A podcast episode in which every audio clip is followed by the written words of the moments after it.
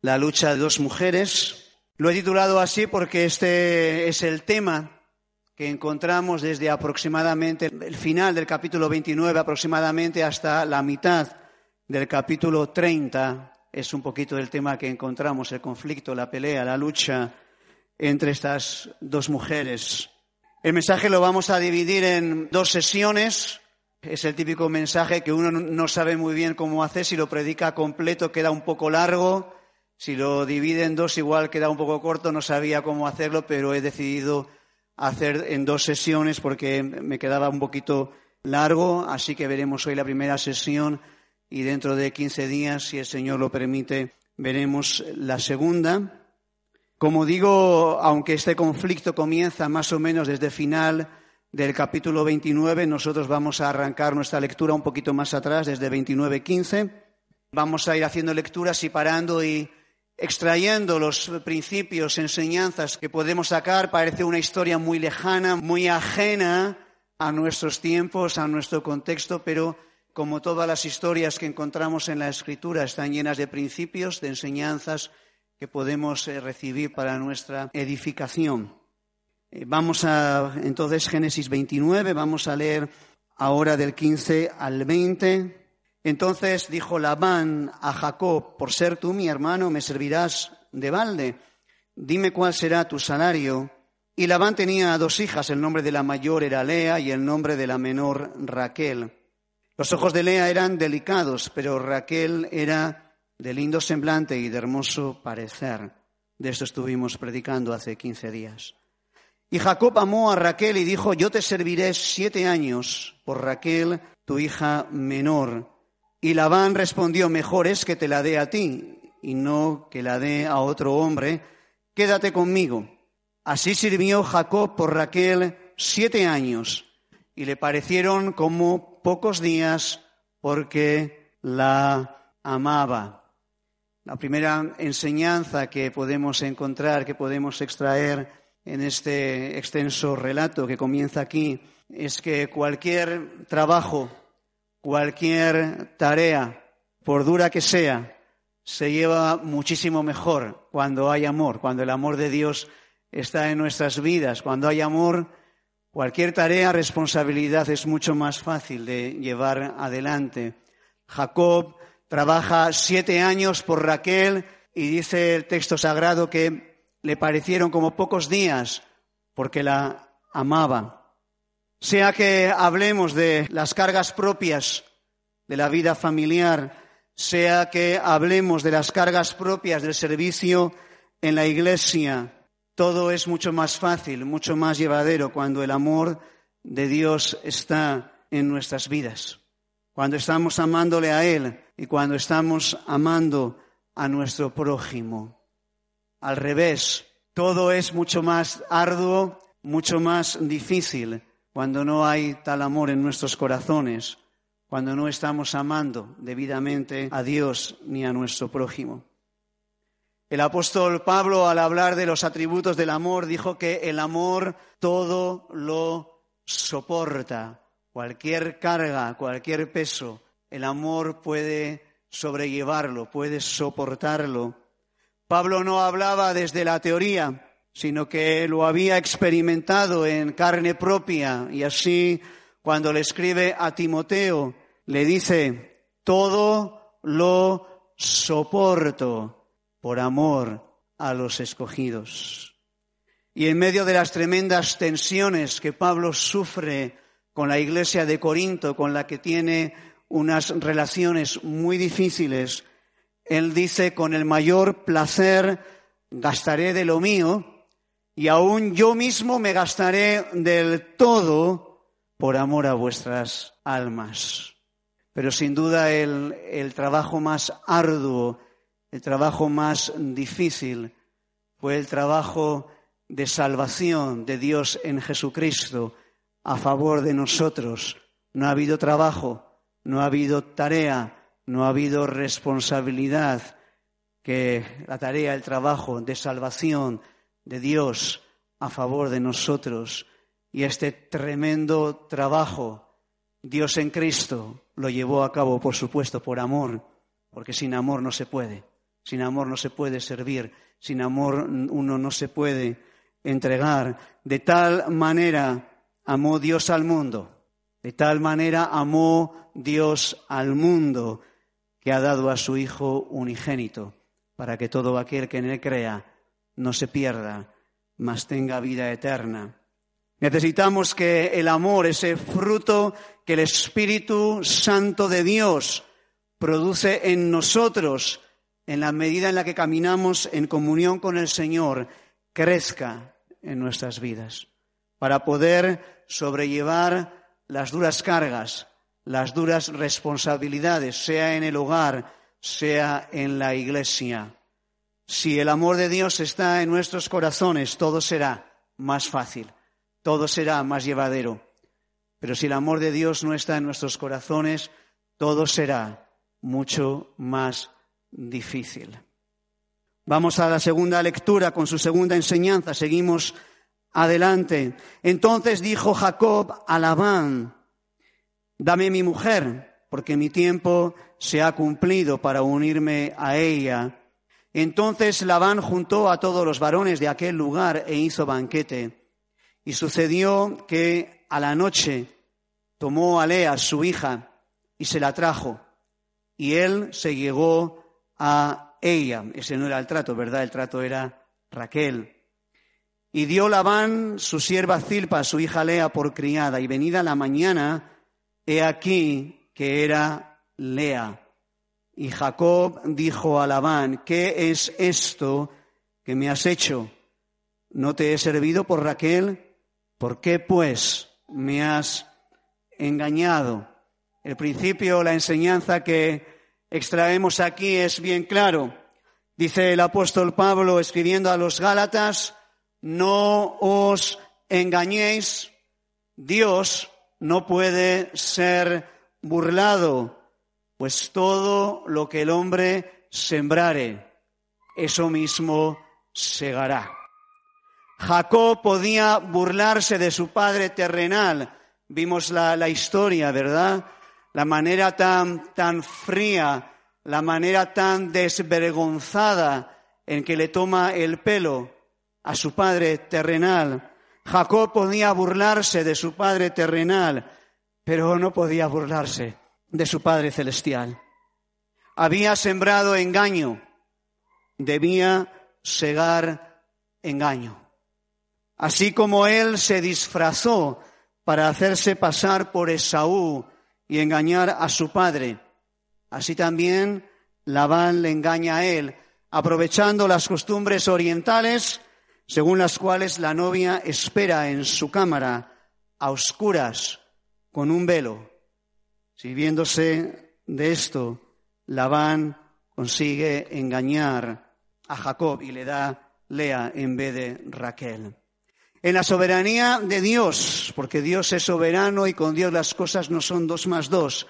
En la soberanía de Dios no siempre el hombre ciega en esta tierra lo que siembra, sea que haya sembrado lo bueno o lo malo ante los ojos de Dios, pero antes o después, o en esta vida o en la venidera, sin ninguna duda, lo que hemos sembrado, sea bueno o malo, sea escaso o abundante, eso mismo segaremos.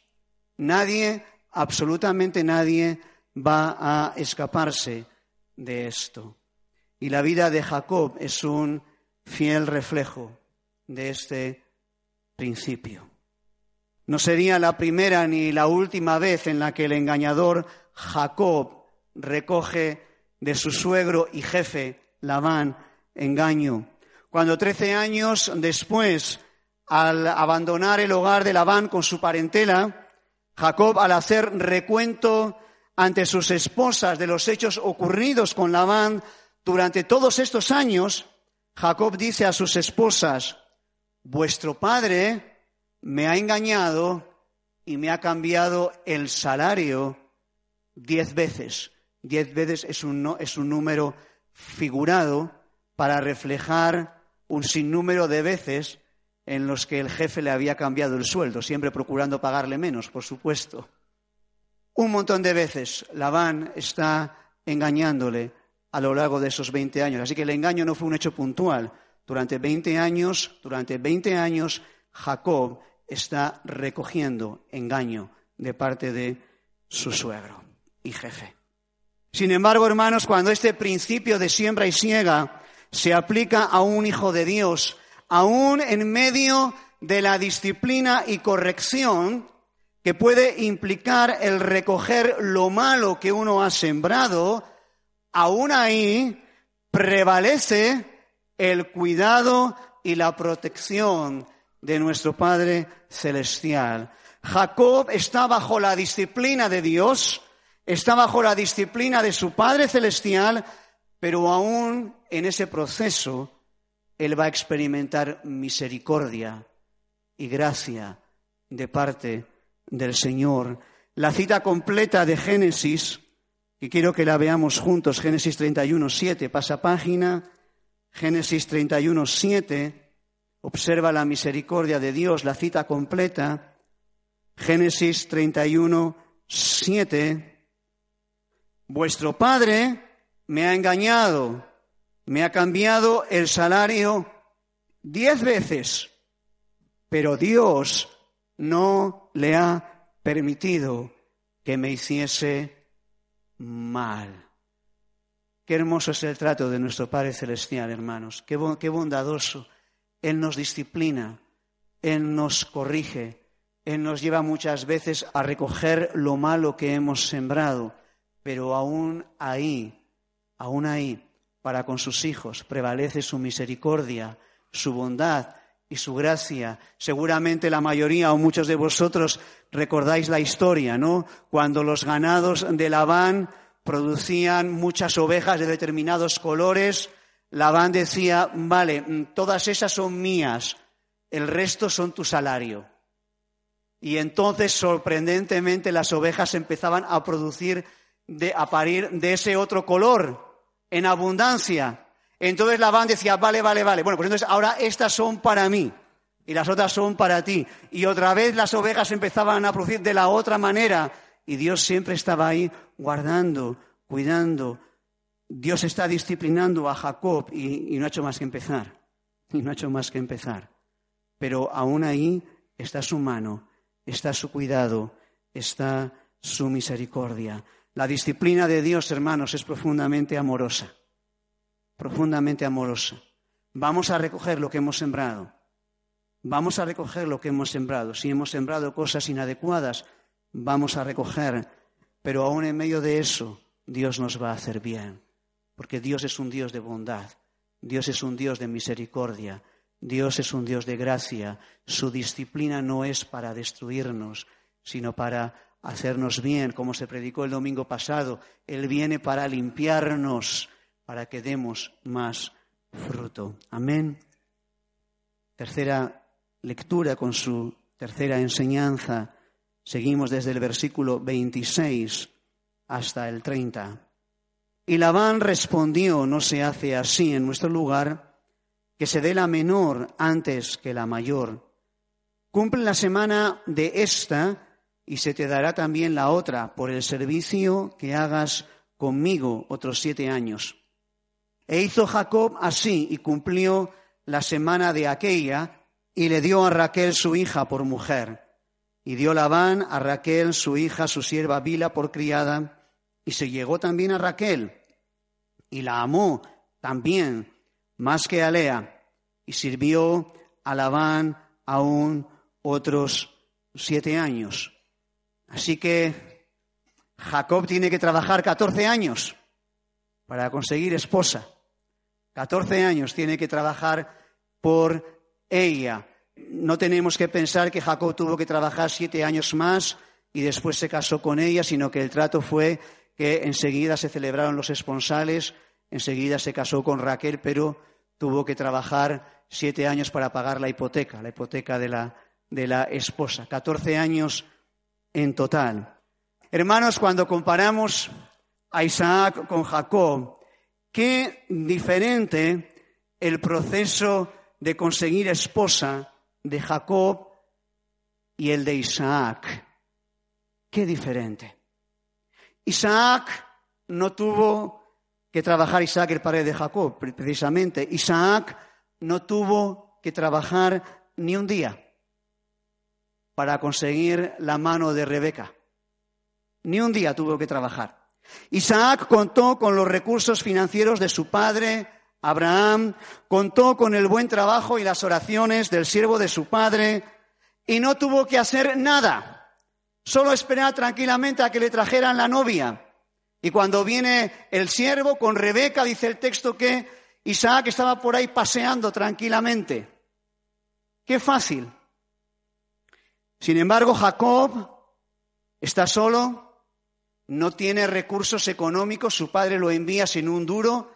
Claro, andaría mosqueado todavía Isaac, ¿no? Con, con el engaño, me imagino. Va sin un duro, no tiene recursos económicos, no tiene siervo alguno que le ayude, no tiene nada, salvo la promesa de Dios, que le va a guardar, que le va a cuidar. Y tiene que trabajar 14 años, 14 años para conseguir esposa. Qué diferentes los caminos de uno y de otro. Qué fácil el camino de Isaac qué tortuoso el camino de Jacob. Isaac fue un hijo, atención jóvenes, Isaac fue un hijo respetuoso y obediente con sus padres. Respetuoso y obediente. Jacob no. Jacob podía engañar a papá sin pudor, sin vergüenza. Isaac fue un muchacho respetuoso, obediente, hacia sus padres. Recuerda incluso cuando él dócilmente se tumba en el altar del sacrificio, dócilmente, llegando a ser en ello, en esa docilidad, un tipo de Cristo que dócilmente sube a la cruz del Calvario para morir por nuestros pecados, un muchacho obediente, sujeto, respetuoso a sus padres. Jacob no un muchacho que podía engañar a papá sin pestañear. La consecuencia fue que mientras que a Isaac todo le vino a la mano, fácil, sencillo, Jacob tuvo que trabajar arduamente. Caminos bien distintos, el camino de la obediencia y el camino de la desobediencia. Queridos jóvenes, Queridos jóvenes, no seáis desobedientes a papá y a mamá. Manteneos en obediencia, en respeto a vuestros padres. El diablo os puede hacer creer que la desobediencia, el hacer lo que a uno le da la gana, hará el camino más fácil, pero es justamente al revés. La desobediencia siempre llevará por caminos difíciles y tortuosos. Así que no seas desobediente a papá y a mamá, no seas contestón, contestona, no seas rebelde, no seas irrespetuoso, irrespetuosa. Obedece a tus padres y consulta con tus padres todas las cosas. Honra a tu padre y a tu madre para que te vaya bien, para que te vaya bien. Y seas de larga vida sobre la tierra. Jovencito, jovencita y quizá no tan jovencito. Escucha una vez más. Honra a tu padre y a tu madre para que te vaya bien y seas de larga vida sobre la tierra. Muy difícil, muy distintos los caminos de Isaac y de Jacob, un muchacho obediente y sujeto, un muchacho rebelde que puede engañar a papá sin pestañear. Vamos a nuestra siguiente lectura y siguiente enseñanza. Seguimos desde el 31. Vamos a leer hasta 36. Y vio Yahvé que Lea era menospreciada y le dio hijos, pero Raquel era estéril y concibió Lea y dio a luz un hijo y llamó su nombre Rubén, porque dijo, ha mirado ve mi aflicción. Ahora, por tanto, me amará mi marido. Concibió otra vez y dio a luz un hijo y dijo, por cuanto yo ya ve que yo era menospreciada, me ha dado también este. Y llamó su nombre Simeón. Y concibió otra vez y dio a luz un hijo y dijo, ahora esta vez se unirá mi marido conmigo, porque le he dado a luz tres hijos. Por tanto, llamó su nombre Leví. Concibió otra vez y dio a luz un hijo y dijo, esta vez alabaré a Jehová por esto. Llamó su nombre Judá y dejó de dar a luz. Viendo Raquel que no daba hijos a Jacob, tuvo envidia de su hermana y decía a Jacob, dame hijos, o si no me muero. Y Jacob se enojó contra Raquel y dijo, ¿soy yo acaso Dios que te impidió el fruto de tu vientre? Y ella dijo, he aquí mi sierva Bila, llégate a ella y dará a luz sobre mis rodillas, y yo también tendré hijos de ella. Así le dio a Bila su sierva por mujer, y Jacob se llegó a ella, y concibió Bila y dio a luz un hijo a Jacob. Dijo entonces Raquel, me juzgó Dios, y también oyó mi voz, y me dio un hijo. Por tanto, llamó su nombre Dan. En esta historia encontramos a dos mujeres frustradas. Una tiene marido, pero no tiene hijos. Es Raquel. Otra tiene hijos, pero en un sentido no tiene marido. Es Lea. Y ambas son mujeres frustradas. Y durante trece años, esas mujeres están en tensión y en continua lucha, intentando alcanzar lo que no tienen. Hijos, una de ellas, el amor de un hombre, la otra. Trece años en lucha, en tensión. Es difícil imaginar el desgaste emocional brutal que tuvieron que experimentar estas dos mujeres, intentando alcanzar una a un hombre y la otra hijos. Ambas mujeres tienen un mismo problema. Sus vidas están desenfocadas, no están plenamente enfocadas en Dios. No están buscando encontrar en Dios aquello que satisfaga sus vidas. Están buscándolo en la mera criatura. La una en un esposo, la otra en hijos. Vidas desenfocadas. En la primera predicación de la serie hablamos del peligro de convertir a los hijos en ídolos. Podemos añadir ahora al cónyuge. El cónyuge también puede llegar a ser un ídolo. Aquello en lo que busco el sentido de mi vida. Aquello alrededor de lo cual en última instancia, gira verdaderamente mi vida.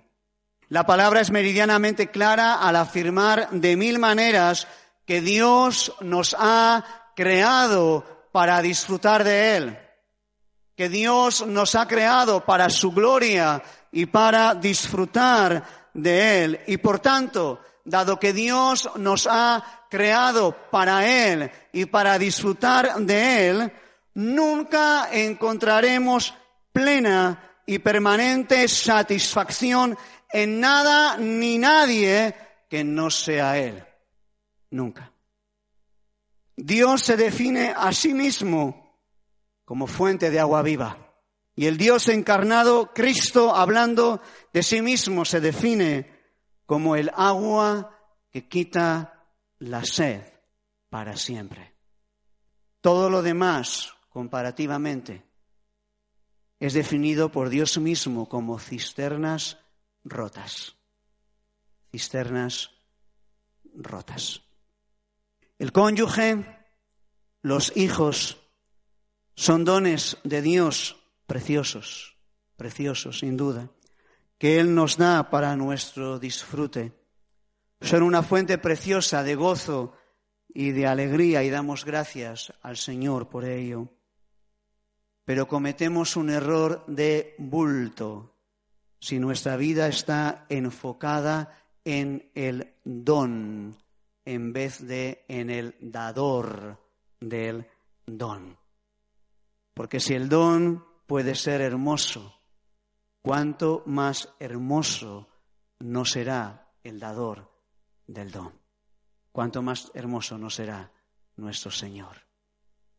Si Dios en su soberanía no le da a alguien esposo, esposa, si Dios en su soberanía no le da a alguien, puede ser plenamente feliz.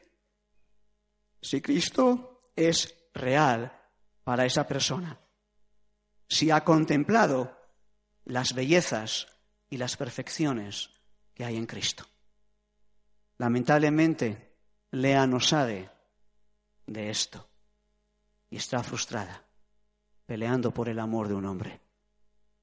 Si Dios en su soberanía no le da a un matrimonio hijos, se puede ser plenamente feliz, plenamente dichoso, si Cristo verdaderamente es la perla de gran precio para ese matrimonio. Lamentablemente, Raquel no sabe de eso y está luchando con todas sus fuerzas para concebir. Desear casarse y que Dios soberanamente no lo disponga así. Desear tener hijos y que Dios soberanamente no lo disponga así. Indudablemente, indudablemente genera tristeza y genera dolor, indudablemente.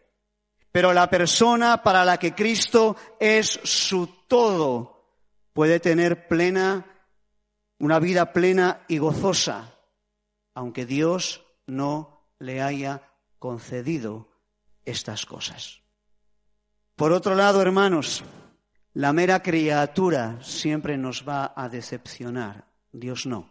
La mera criatura siempre nos va a decepcionar. Hermanos, aún en el mejor de los matrimonios, aún en el mejor, hay espacio para la frustración, hay espacio para la decepción, hay espacio para el dolor, aún en el mejor de los matrimonios. Aún el mejor de los hijos va a darnos disgustos, aún el mejor de los hijos. Pero Dios nunca nos va a decepcionar. Nunca. La mera criatura nos puede ser arrebatada en cualquier momento.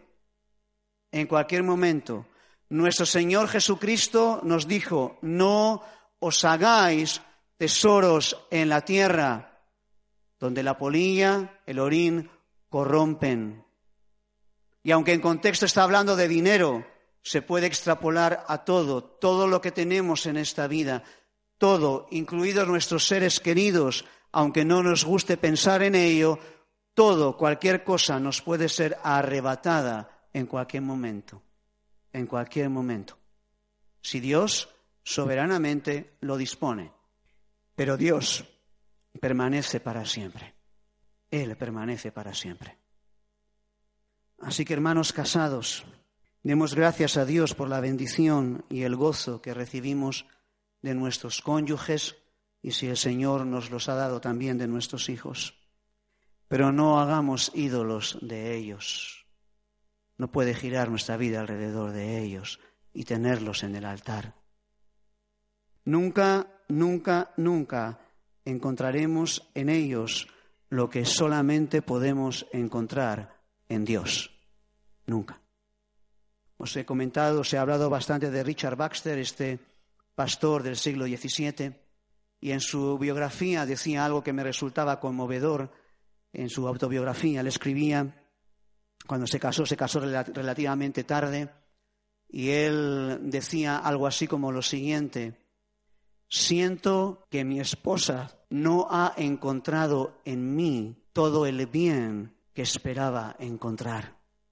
Y es que la mera criatura somos como los cuadros es mejor que se nos contemple de lejos, porque cuando se nos contempla de cerca se ven enseguida las grietas. Hermanos, así es. Cuanto tú más te acercas a Cristo, más ves su belleza, más ves su hermosura, más ves su gloria. Pero cuanto más te acercas a la mera criatura, más ves sus defectos y las cosas que te duelen. El amor, el sexo, el matrimonio, la familia son todos dones de un Dios bueno y amoroso, pero su disfrute nunca estará completo aparte de la comunión íntima con Dios. Nunca. Hermanos solteros, no os dejéis engañar por el diablo como que sin estas cosas no podéis tener una vida plena. Teresa de Jesús dijo aquello de quien a Dios tiene, nada le falta, porque solo Dios basta. Solo Dios basta. Tristemente Raquel y Lea no sabían de esto. Son mujeres frustradas, buscando en la criatura lo que solamente se puede encontrar en Dios. Solo Dios puede satisfacer nuestros anhelos más profundos. Busquémosle a Él una y otra vez. Amén. Bueno, voy con el último punto de hoy. En este texto encontramos algo habitual en el Antiguo Testamento, que es la poligamia. Vemos a Jacob con, varias mujeres, el hombre solo quería una, solamente quería a Raquel, pero ya sabes, el camino de la desobediencia te lleva por, por rutas muy tortuosas, al final el hombre se encuentra con cuatro. La poligamia nunca fue la voluntad del Señor, es lo que nosotros llamamos, lo que los teólogos llaman la voluntad permisiva, algo que Dios en este tiempo de la historia de la humanidad de más oscuridad, Dios permite su voluntad permisiva, pero nunca fue su voluntad, nunca.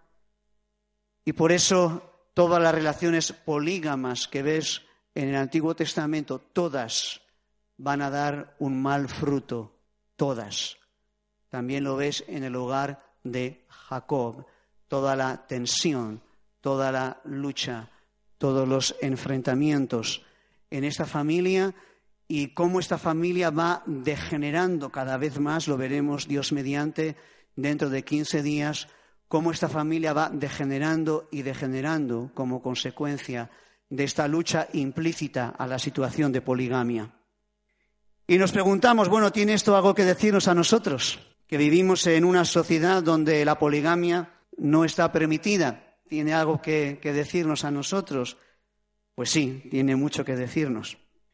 Porque aunque la poligamia o la, o la, poliandría, la poliandría es cuando una mujer tiene muchos hombres, aunque la poligamia o la poliandría no está legalmente permitida, sin embargo nuestra sociedad es polígama, practica la poligamia y practica la poliandría.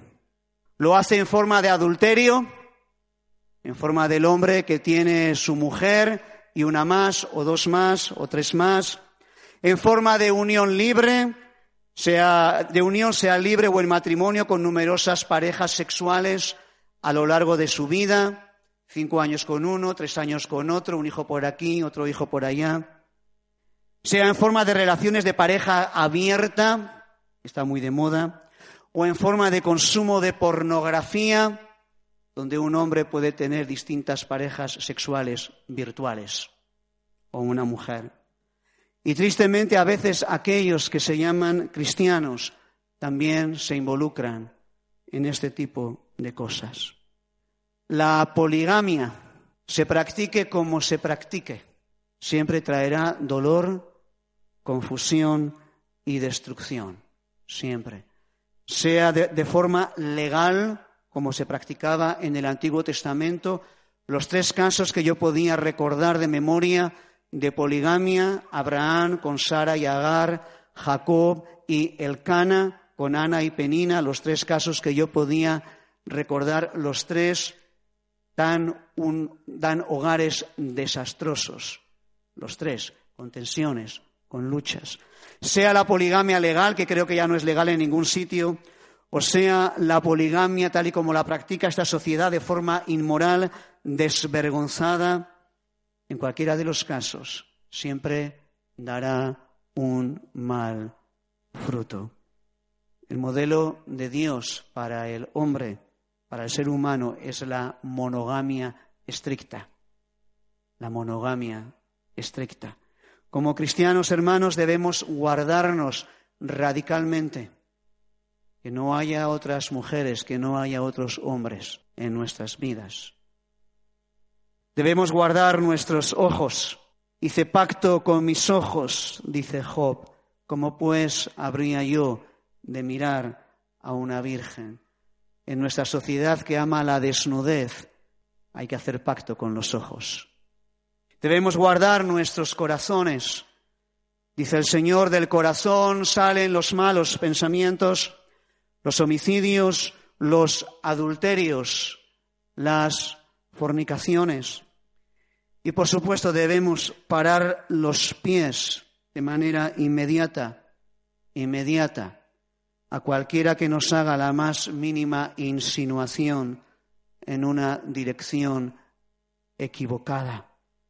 Dice Salomón en Proverbios, hablando de la mujer que seduce al hombre, puede ser al revés, lo rindió con la suavidad de sus muchas palabras, le obligó con la zalamería de sus labios.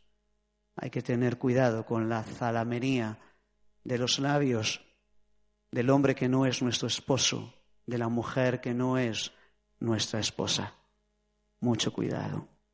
Nuestra sociedad constantemente nos incita a tener aventuras, a aprovechar la oportunidad si se pone a tiro, pero lo que el mundo llama aventura es una tragedia, una tragedia. Dice el escritor de Proverbios, también hablando de un joven necio que se mete en aventuras, la mujer que viene a seducirlo, dice a cualquier simple, ven acá. A los faltos de cordura dijo, las aguas hurtadas son dulces. El pan comido en oculto es sabroso. Ten una aventura. Ponle una nota de color a tu vida. Pero no saben que ahí están los muertos, que sus convidados están en lo profundo del Seol, en lo profundo del Seol. Un hombre amando a una sola mujer, una mujer amando a un solo hombre hasta que la muerte haga separación. Solo este modelo traerá frutos de paz y gozo al hogar. Toda otra forma de poligamia o de poliandría, incluida la poligamia permisiva que vemos en el Antiguo Testamento, traerá dolorosísimas consecuencias. Así que que el Señor nos ayude, hermanos, hermanas, casados, que el Señor nos ayude a mantenernos fieles a nuestros cónyuges, no solo exteriormente, en lo más profundo del corazón, donde nadie ve más que Dios, en lo más profundo del corazón. Que el Señor nos ayude a mantenernos fieles a nuestros cónyuges en medio de una sociedad que Cristo mismo definió como adúltera y perversa. Que en medio de esta sociedad estemos guardando nuestros corazones. Señor, te damos gracias por tu palabra que siempre nos hablas, Señor, aún en esas historias que parecen tan lejanas para nosotros. Señor, gracias porque en tu palabra tú ya nos has dicho cómo las cosas funcionan y cómo las cosas no funcionan, Señor. Ayúdanos, amado Padre Celestial, a todos los casados que estamos en este lugar, a mantenernos fieles en lo más profundo de nuestros corazones, a la compañera, al compañero que tú nos diste, Señor. Ayúdanos a guardar nuestros ojos, ayúdanos a guardar nuestros pensamientos, ayúdanos a guardar nuestro corazón, Señor para que podamos recoger frutos de paz y de gozo en nuestro hogar. Gracias, Señor amado, por lo que nos das. Gracias, Señor, por la esposa, el esposo, por los hijos, por lo que nos das. También gracias por lo que tú no das. Cuando tú no das a alguien el casarse, cuando tú no das a alguien el tener hijos, Señor, que sea que nos hayas dado o no nos hayas dado, Padre, recuérdanos que solamente en ti, Señor, nuestra alma está callada, que solamente tú, Señor, puedes satisfacer todas nuestras necesidades, Señor. Que la mera criatura, Señor, que ni el esposo, ni los hijos, nada ni nadie nos puede dar y nos puede satisfacer como solamente tú nos puedes dar y satisfacer, Señor. Amado Dios, tú eres fuente de agua viva, Señor. Y queremos que nuestras vidas estén girando alrededor de ti. Queremos disfrutar con gozo, Señor, del matrimonio de la familia, de los hijos, si tú nos lo has dado. Pero Señor, queremos que nuestras vidas giren alrededor de ti, que cada día, Señor, podamos estar más cerca de Cristo, contemplar más su belleza, contemplar más su hermosura, contemplar más su gloria. Ayúdanos, Señor, para que nuestras vidas no estén desenfocadas. Porque si estamos desenfocados viviremos en frustración. Pero si nuestras vidas estén enfocadas en ti, Señor, podemos tener gozo, gozo, Señor. Nos des o no nos des lo que anhelamos, porque te tenemos a ti, Señor. Tenemos a ti que eres el único que puedes llenarnos. Bendito sea tu nombre, Señor. Amén.